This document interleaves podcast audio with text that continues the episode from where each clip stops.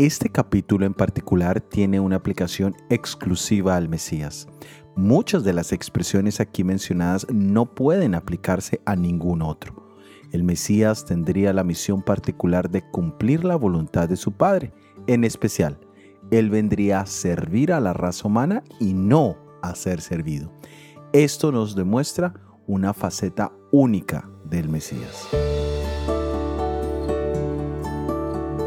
En el Evangelio de Mateo capítulo 12 versículos 18 al 21 leemos, He aquí mi siervo, a quien he escogido, mi amado en quien se agrada mi alma, pondré mi espíritu sobre él, y a los gentiles anunciará juicio.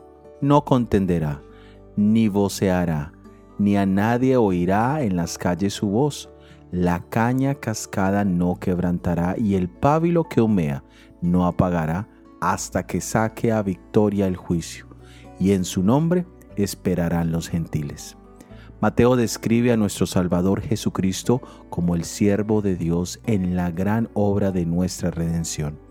Esa era la voluntad del Padre, que el Mesías reparara las brechas hechas por el pecado entre Dios y la raza humana. Para esto, su humillación era la manifestación más grande de su amor por nosotros, ya que se despojó de su gloria y se convirtió en siervo. Es por esto que una de las grandes pruebas de la obra de Dios en nuestros corazones es el deseo de servir a Dios y a nuestro prójimo. Soy Óscar Oviedo y este es el devocional Jesús en 365 días.